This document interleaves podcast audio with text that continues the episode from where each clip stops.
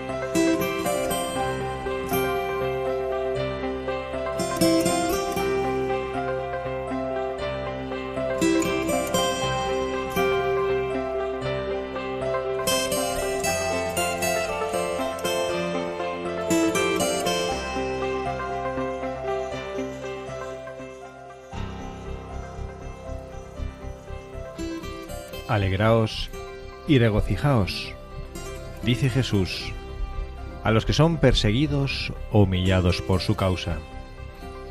El Señor lo pide todo, y lo que ofrece es la verdadera vida, la felicidad para la cual fuimos creados.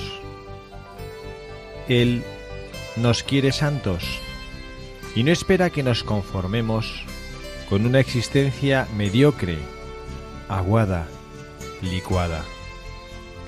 En realidad, desde las primeras páginas de la Biblia está presente de diversas maneras el llamado a la santidad. Así se lo proponía el Señor Abraham. Camina en mi presencia y sé perfecto.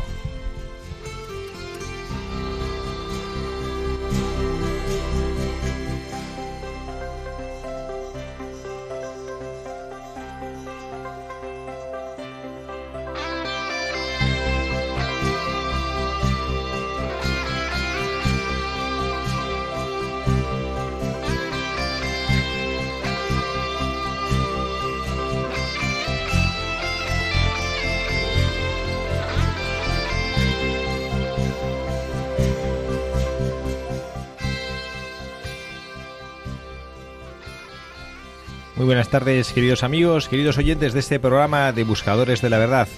Una tarde más con ustedes en este sábado caluroso de julio, cuando ya estamos todos tratando de descansar, los que pueden, tratando de descansar y disfrutar de sus merecidas vacaciones y su merecido descanso. Aquí seguimos en Radio María, queriendo acompañarles a todos ustedes, los que hacemos este programa y también todos los que hacen posible esta radio, todo el gran equipo de personas que desde este estudio del Paseo de Lanceros en Madrid llegan cada día con la ilusión de hacerles llegar a ustedes el mensaje de Jesucristo, la palabra de amor de la Iglesia, el aliento protector de nuestra Santísima Madre, la Virgen María.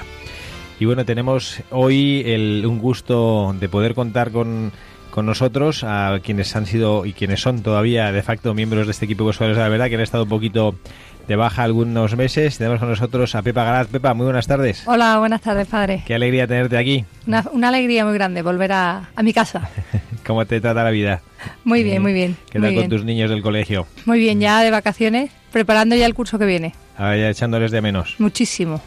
Y también Sí, sí, tenemos con nosotros a Oliva Andrada Vanderbilde. Oliva, buenas tardes. Hola, buenas tardes, padre. ¿Qué tal estás? ¿También de descanso tú? Muy bien, todavía no nos ha tocado descansar a nosotras, pero ya quedan poquitos días y dentro de poco a veranear. Bueno, las que tenéis, las que sois madres no descansáis nunca.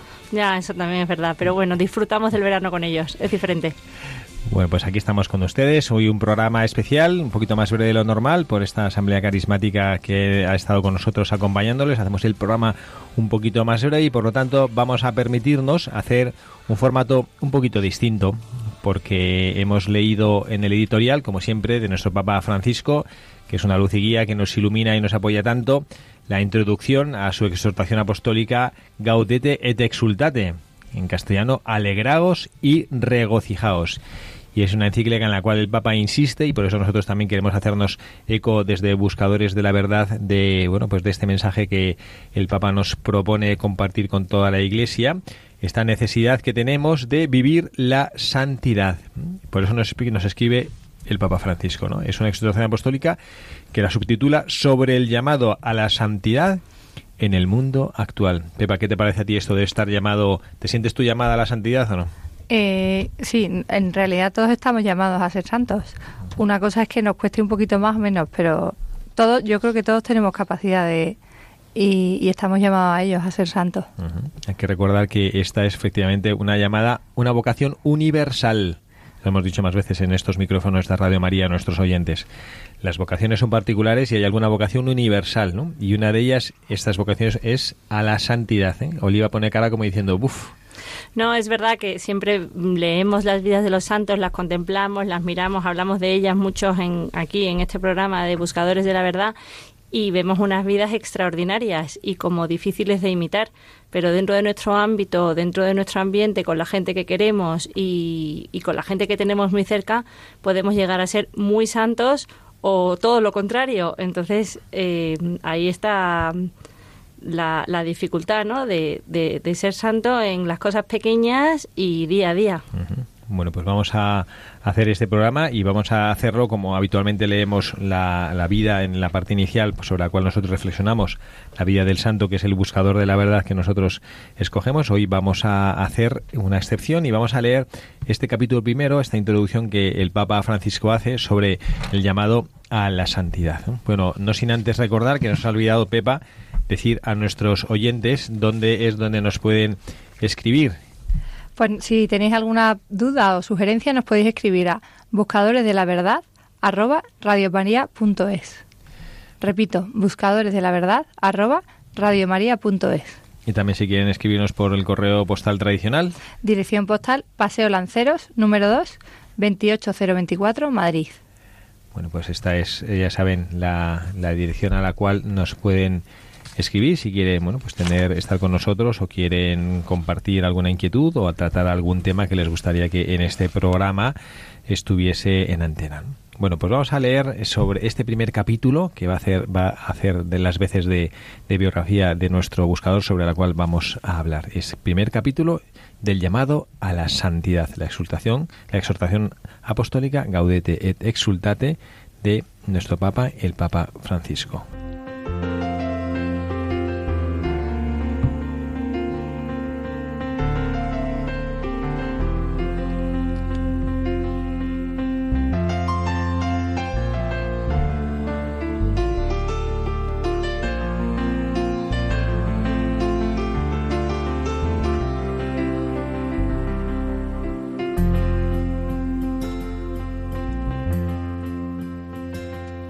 Carta a los Hebreos se mencionan distintos testimonios que nos animan a que corramos con constancia en la carrera que nos toca. Allí se habla de Abraham, de Sara, de Moisés, de Gedeón y de varios más. Y sobre todo, se nos invita a reconocer que tenemos una nube tan ingente de testigos que nos alientan a no detenernos en el camino, nos estimulan a seguir caminando hacia la meta y entre ellos puede estar nuestra propia madre, una abuela u otras personas cercanas. Quizá su vida no fue siempre perfecta, pero aún en medio de imperfecciones y caídas, siguieron adelante y agradaron al Señor. Los santos que ya han llegado a la presencia de Dios mantienen con nosotros lazos de amor y comunión. Atestigua el libro del Apocalipsis cuando habla de los mártires que interceden Vi debajo del altar las almas de los degollados por causa de la palabra de Dios y del testimonio que mantenían. Y gritaban con voz potente, ¿Hasta cuándo, dueño santo y veraz, vas a estar sin hacer justicia? Podemos decir que estamos rodeados, guiados y conducidos por los amigos de Dios. No tengo que llevar yo solo lo que en realidad nunca podría soportar yo solo. La muchedumbre de los santos de Dios me protege me sostiene y me conduce. Entre los procesos de beatificación y, en los procesos de beatificación y canonización se tienen en cuenta los signos de heroicidad en el ejercicio de las virtudes, la entrega de la vida en el martirio y también los casos en que se haya verificado un ofrecimiento de la propia vida por los demás, sostenido hasta la muerte. Esta ofrenda expresa una imitación ejemplar de Cristo y es digna de la admiración de los fieles. Recordemos, por ejemplo, a la Beata María Gabriela Saguedú, que ofreció su vida por la unión de los cristianos. Los santos de la puerta de al lado. No pensemos solo en los ya beatificados o canonizados. El Espíritu Santo derrama santidad por todas partes, en el santo pueblo fiel de Dios, porque fue voluntad de Dios el santificar y salvar a los hombres, no aisladamente, sin conexión alguna de unos con otros, sino constituyendo un pueblo que le confesara en verdad y le sirviera santamente. El Señor, en la historia de la salvación, ha salvado a un pueblo. No existe identidad plena sin pertenencia a un pueblo. Por eso nadie se salva solo como individuo aislado, sino que Dios nos atrae tomando en cuenta la compleja trama de relaciones interpersonales que se establecen en la comunidad humana. Dios quiso entrar en una dinámica popular, en la dinámica de un pueblo. Me gusta ver la santidad en el pueblo de Dios paciente, a los padres que crían con tanto amor a sus hijos, en esos hombres y mujeres que trabajan para llevar el pan a su casa, en los enfermos, en las religiosas ancianas que siguen sonriendo, en esta constancia para seguir adelante día a día, veo la santidad de la iglesia militante. Esa es muchas veces la santidad de la puerta de al lado, de aquellos que viven cerca de nosotros y son un reflejo de la presencia de Dios, o para usar otra expresión, la clase media de la santidad. Dejémonos estimular por los signos de santidad que el Señor nos presenta a través de los más humildes miembros de ese pueblo, que participa también de la función profética de Cristo, difundiendo su testimonio vivo, sobre todo con la vida de fe y caridad.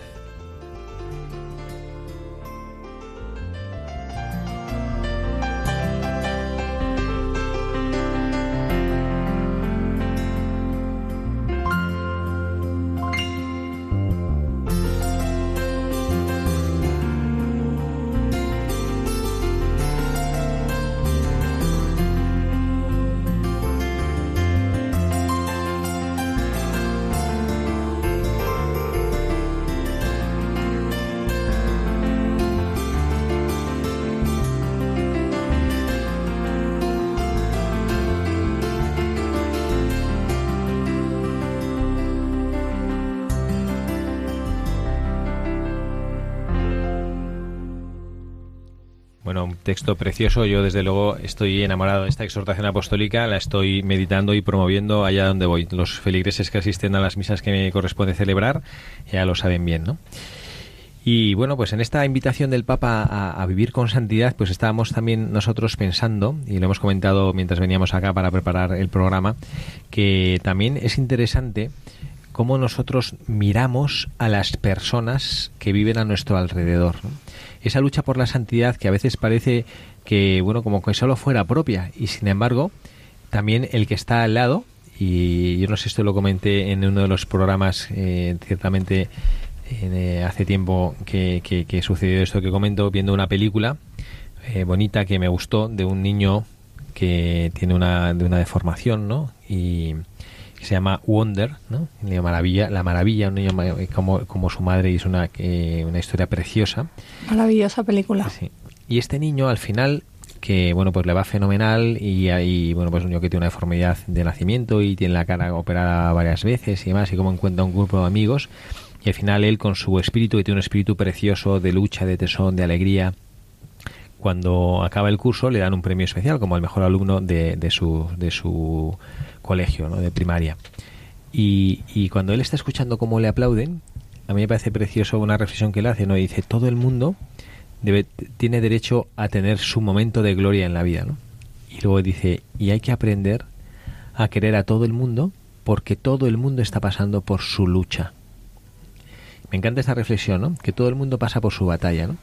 Y entonces esto que, y esta batalla es una batalla importante, la que estamos hablando ahora, que es la batalla de la santidad, que nadie piense en esas en esas santidades de peliculita como muy facilitas no, no, la santidad cuesta y lo vemos. Y los que estamos rodeados de muchas personas que, que caminan y los sacerdotes me refiero que estamos rodeados de muchas personas que buscan eh, este camino de santidad nos damos cuenta, pues cuando nos sentamos a escucharles en confesión o cuando te comentan las dificultades de su vida, lo complicado que es este camino, ¿no? Pero es un camino precioso al cual Dios nos ha llamado, ¿no? Bueno, pues hay que aprender a mirar, ¿no? Y ahora Pepa y Oliva que están con el corazón puesto en esto de la mirada, porque esta semana han tenido un curso sobre este tema, ¿no? Sobre la mirada, pues vamos a pedirles que nos ayuden a reflexionar hoy a todos los oyentes de nuestro programa de Buscadores de la Verdad, en este programa que es un poquito más corto de lo normal y que te vamos a tener que sacarle un poco de jugo para poder irnos con el corazón lleno de ideas y de ilusión, vamos a tratar de mirar a los que han sido santos, ¿no? Y también de tratar de aprender cómo tiene que ser nuestra mirada hacia las personas que tenemos a nuestro alrededor, ¿no? ¿Vosotros qué diríais, qué diríais sobre esto, esta historia de la mirada, ¿no? Pues yo lo primero que aportaría ante esta historia de la mirada es con qué gafas y con qué ojos y con qué otra parte del cuerpo somos capaces de mirar nuestro alrededor, ¿no? Cómo eh, podemos tener las gafas sucias y verlo todo sucio y verlo todo mal y, encontrar defectos y encontrar cosas desagradables en nuestro camino y sacar lo peor que nos vamos encontrando y cómo, por otro lado, nos limpiamos las gafas, nos limpiamos el corazón, nos limpiamos el alma y mm, podemos verlo todo con unos ojos de esperanza, con unos ojos de amor, con ojos de caridad y, tratando a las personas como, como personas, ¿no? Eh, siendo profesora, por ejemplo, eh, nos hemos encontrado en, en, el centro en el que en el que trabajo una vez un niño, pues yo no he visto la película Wonder, fue es una de mis asignaturas pendientes, pero un niño que también tenía un angioma en la cara y, y en infantil, en la, en la época de los niños pequeños, nadie se daba cuenta de lo que le pasaba, nadie veía ninguna diferencia en ese niño. En cambio, a medida que cuando ya terminó el periodo infantil y pasó a primaria, a medida que se iban haciendo más mayores, ya sí se encontró con algunos niños en el colegio pues que le decían que qué raro eres o que qué te pasa o incluso algunas veces momentos un poco más desagradables, ¿no? Entonces, cómo la mirada de un niño es pura y realmente ve a alguien igual que tú, da igual que tenga una diferencia física visible, y cómo los adultos, a medida que vamos, o los niños, a medida que vamos creciendo, mm, se nos va ensuciando un poco la mirada y vamos encontrando lo malo, ¿no? ¿Qué, ¿Qué, qué, esfuerzo humano tan grande hay que hacer para seguir viendo lo bueno y para seguir mirando como mira un niño, ¿no? De una forma tan sana, tan limpia, y tan bonito. Simplemente es diferente, no es ni bueno, ni malo, ni peor, simplemente es distinto a mí. Y yo creo que esto que está diciendo Oliva al final es la receta mágica para, para llegar a la santidad a la que todos estamos llamados, ¿no? Hacer un esfuerzo por, por limpiar nuestras gafas, limpiar nuestro corazón y, y mirar a los demás con, con esa mirada de, de niño, ¿no? Esa mirada inocente de niño. Y, y mirar también un poco con, con ojos de misericordia, ¿no? Porque eh, todos nos tenemos que, todos eh, nos tenemos que sentir, todos tenemos por qué sentirnos perdonados porque al final todos hemos hecho algo mal y, tenemos que mirar al de enfrente que aunque haya hecho algo mal, mirarle con ojos de misericordia y perdonar. Y yo creo que este es un camino muy, que este es el real, realmente nuestro camino del día a día para poder llegar a la santidad. No hace falta hacer grandes cosas, no hace falta eh, eh, irse muy lejos para llegar a la santidad. Simplemente en nuestro día a día, en nuestro trabajo, en nuestro eh, en nuestra familia, con, con, el, con, el cajero del supermercado que te cobra una cosa de más, mirarle con, con esa mirada, con esas gafas limpias y, y así podernos ganar un poquito de cielo. En el, en el número 3 de la exhortación que hemos leído del Papa, hablando de los, los santos que nos alientan y acompañan, dice que tenemos una nube ingente de testigos que nos alientan a no detenernos en el camino. O sea, tenemos a nuestro alrededor personas que nos alientan a no detenernos en el camino. A mí esto de la mirada es una cosa que también me, me gusta muchísimo, ¿no? Y nace del Evangelio, ¿no? Cuando, por ejemplo, y es un párrafo, un pasaje del Evangelio que a mí me fascina, eh, Jesús camina con los discípulos de Maus. Y el Evangelio nos dice, ¿no? Que no eran capaces de reconocerle, no que no le veían, entonces la mirada de, en nuestros corazones no es decir si veo o no veo, sino qué es lo que veo. ¿Mm? Una madre, yo me acuerdo hace, hace ya años, un día que veníamos aquí a, la radio, yo creo que era como en septiembre o así, ¿no? Y nos encontramos, no sé si Oliva se acordará, pero nos encontramos una, una madre de familia con un niño que estaba berreando en la puerta, ¿no? Y yo, ¿qué es lo que vi? Pues yo vi un niño encaprichado o un niño, no sé, pues haciendo un berrinche y yo no sé si el señor que habría que hacerle haber llamado la atención y Oliva, que es profesora de infantil y era un niño de las edades en las que ella educa, le dice a la madre, no te preocupes, esto es el periodo de adaptación del colegio. Entonces, es la mirada. Vemos una cosa y el que tiene experiencia sabe lo que está viendo y el que no, no. Y esto es como para pensar, ¿no? Que, ¿Cómo miro yo el mundo, ¿no? el mundo que me rodea? Porque si, si yo tengo las gafas sucias, literalmente me refiero, no estoy hablando moralmente, ¿no? Si yo tengo las gafas, yo uso gafas. Y si las tengo llenas de grasa o a veces me pasa con mis pues cuando ahora ya mis sobrinos son mayores pero cuando era pequeño que me encantaba coger a mis sobrinos en brazos pues te caja que hace lo que hace un niño cuando ve a alguien con gafas inmediatamente te pone los dedazos en las gafas entonces toda la grasa de los niños. Entonces llega un momento que tú pues eso como que ves todo así un poco sucio y se ve todo borroso. Cuando tiene una gafa sucia se ve todo borroso. Se ve todo borroso pero que te acostumbras. Mm. Y vas caminando así no el otro día vino al colegio una persona que no sé, está, está promoviendo una máquina, dando a conocer una máquina que sirve para analizar la vista de los niños, ¿no?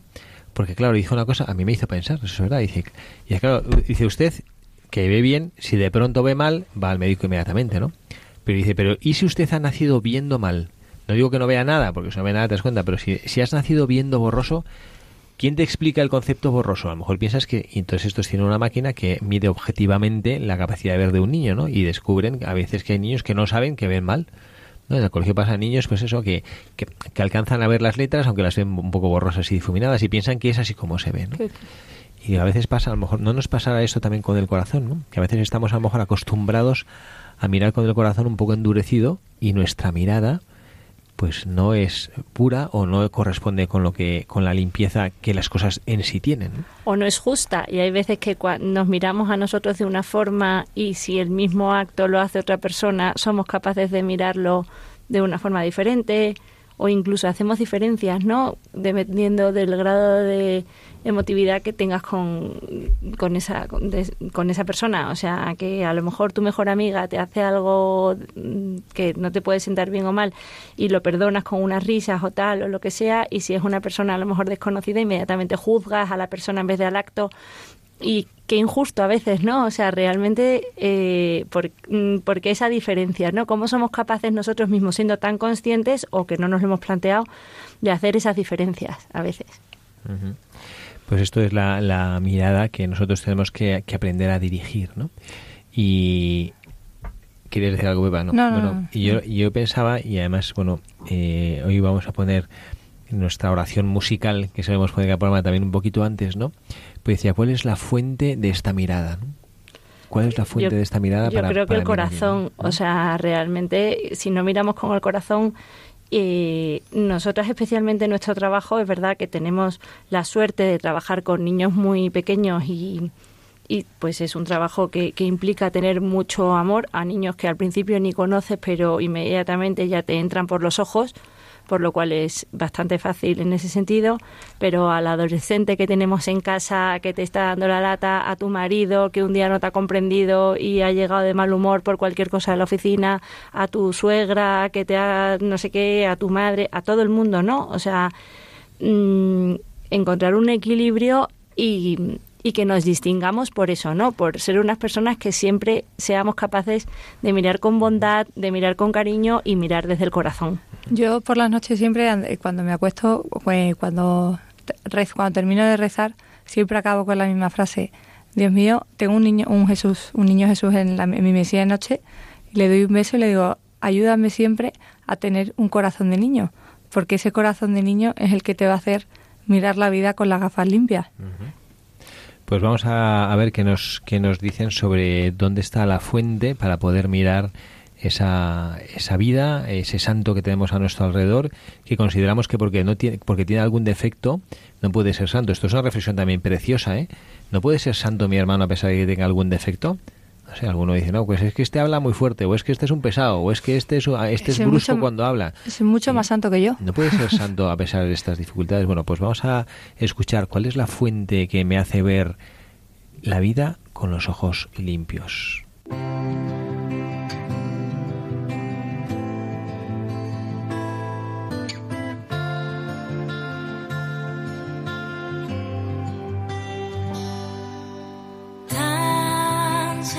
estoy de ti.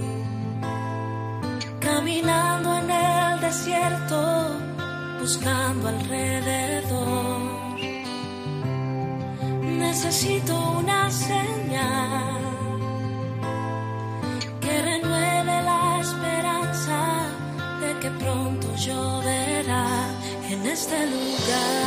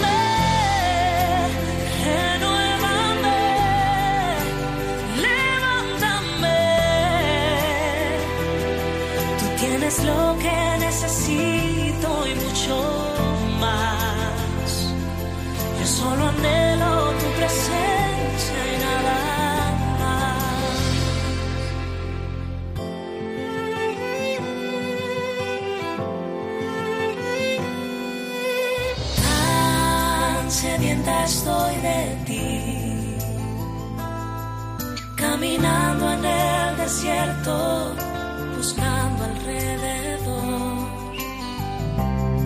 Necesito una señal que renueve la esperanza de que pronto lloverá en este lugar. La fuente eres tú,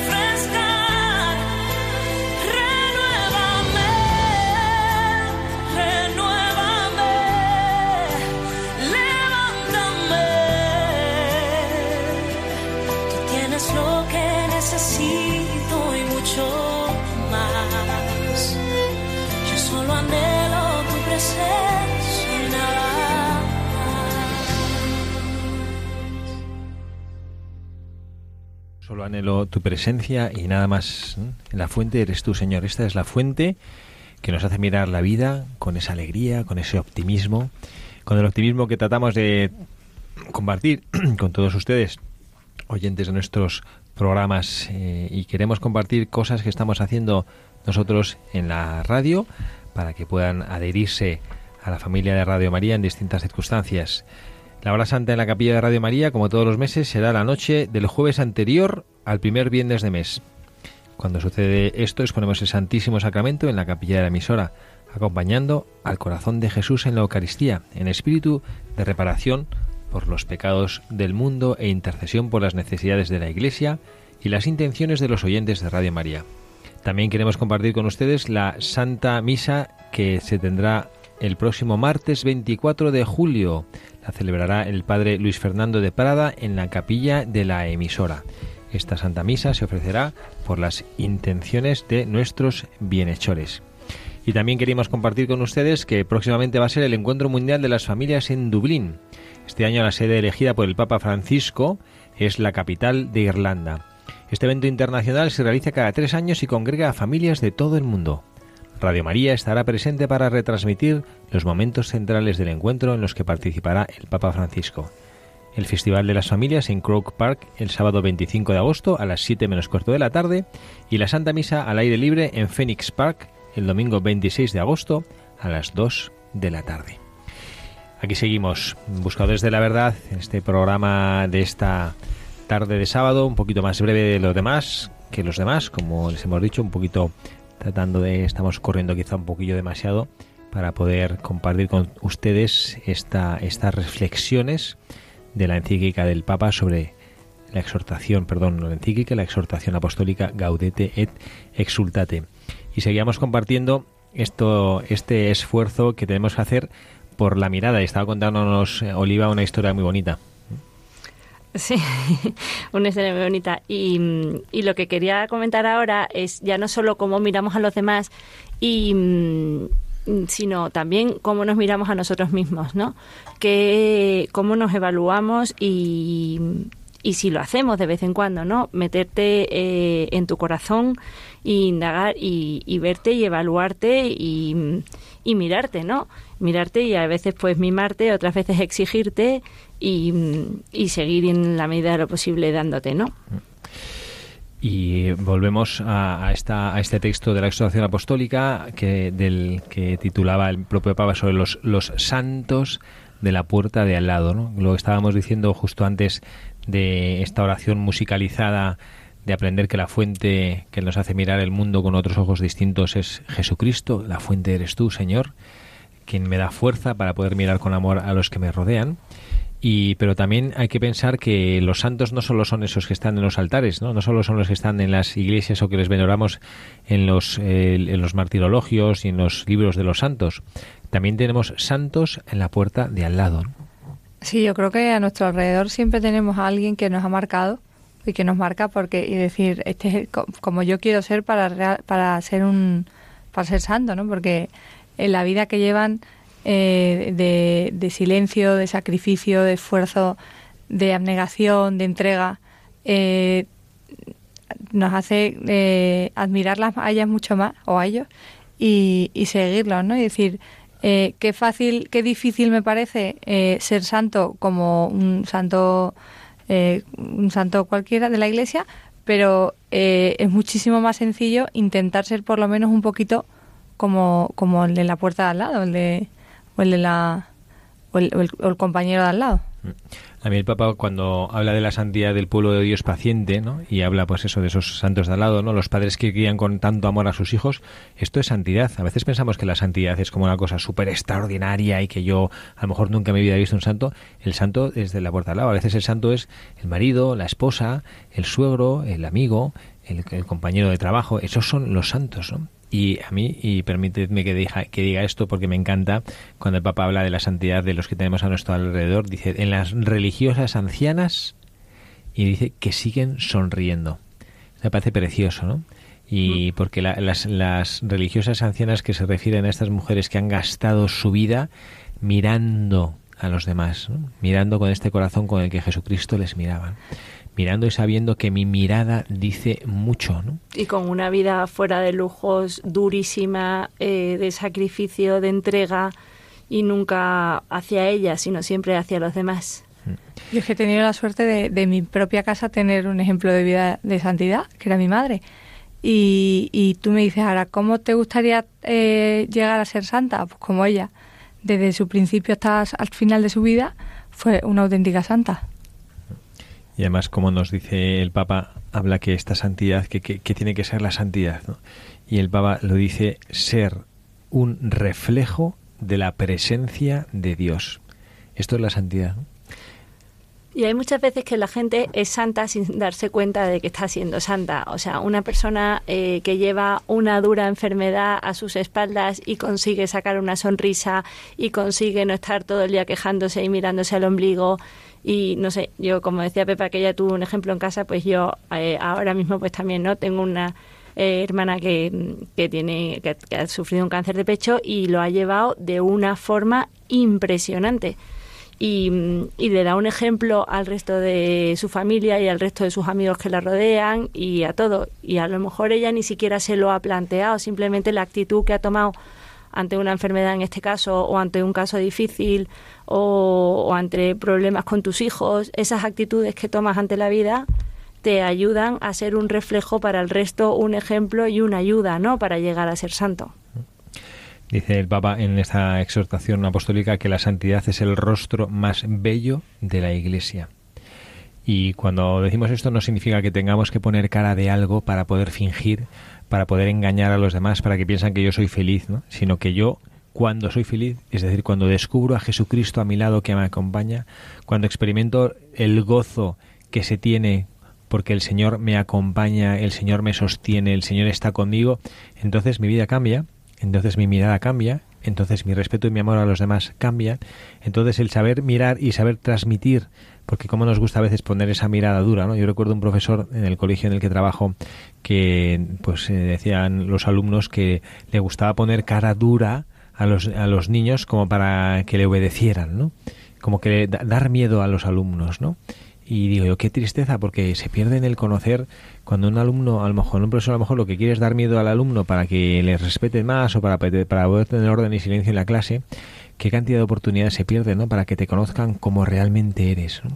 ¿Cuántas veces nos ha pasado en la vida? Esto lo, lo habéis escuchado alguna vez, si no es que lo habéis vivido, que de repente una persona que conocíais desde hacía mucho tiempo, la descubrís, la miráis y decís, wow, eh, que esta persona qué gozada, ¿no?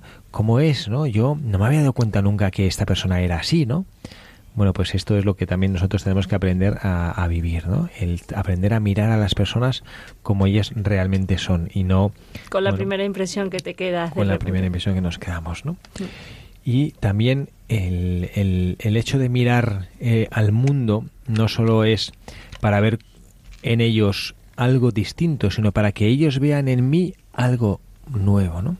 Cuando yo miro, estoy diciendo algo. Entonces, cuando miro, estoy recibiendo una información de la persona a la que yo miro, entonces significa la puedo mirar, pues eso, con desprecio. ¿no? Yo recuerdo hace un montón de años, yo no era religioso todavía, cuando hice el servicio militar, y bueno, pues me tocó convivir con un chico en el cuartel, pues que era muy desaliñado, no se aseaba nada, olía mal, iba siempre con el pelo sucio.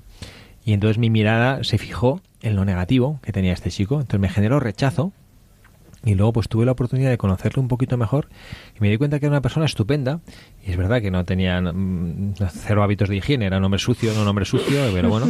Pero No empezó a hombre- oler bien, ¿no, padre? No, no empezó a oler bien, no, no, claro, es verdad que la mirada no hace que cambien las cosas, ¿no? La mirada no cambia a la persona, el que cambia eres tú. Que El eres- que cambias tu, tu que- forma de mirarlo. que miras tú de una manera distinta y entonces pues aceptas y toleras, ¿no? Esto pienso, no sé, cuando, cuando una madre tiene a un bebé y, y le cambia porque se ha hecho sus necesidades encima, pues no dice porque sea su hijo que huele a gloria pues todas las eh, todas las los excrementos realidades que no se pueden cambiar, ¿eh? Claro, Hay realidades que no se pueden cambiar, pero que la haces que lo que te aporta a ti o el amor que encuentras es tan grande que estas cosas es que no no no no tienen ningún peso significativo, ningún peso específico. ¿no? Cuando las cosas se hacen con amor, eh, eh, da igual lo que te- lo que a lo que estés lo que te estés enfrentando, que, que se, se le quita se le quita todo el peso oscuro y se queda y te quedas con el amor.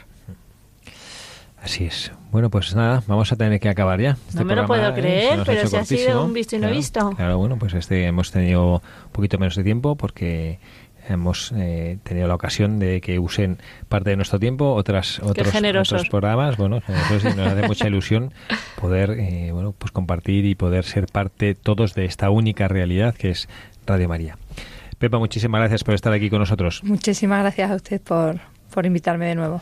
y Oliva bienvenida también la- tú también Gracias, padre. La verdad es que me ha hecho mucha ilusión volver. Esperemos que no sea eh, una cosa que hasta dentro de un año nos volvamos a ver por aquí. No, no, ¿Mm? ya estamos dentro otra vez. Contamos con vosotras y también que les el Padre Javier Cereceda. Les despide deseando que tengan un feliz sábado y encomendándonos a sus oraciones. Que Dios les bendiga a todos.